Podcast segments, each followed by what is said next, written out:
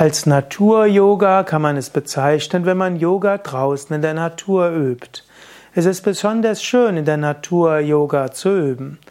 Also zum Beispiel seine Yogamatte zu nehmen und sie auf die Wiese zu legen.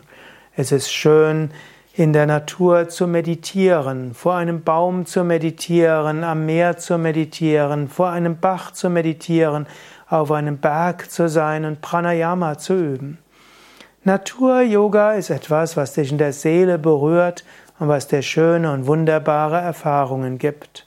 Bei Yoga Vidya, den Yoga Ashrams, ist immer ein Teil des Ganzen, ist auch Natur-Yoga.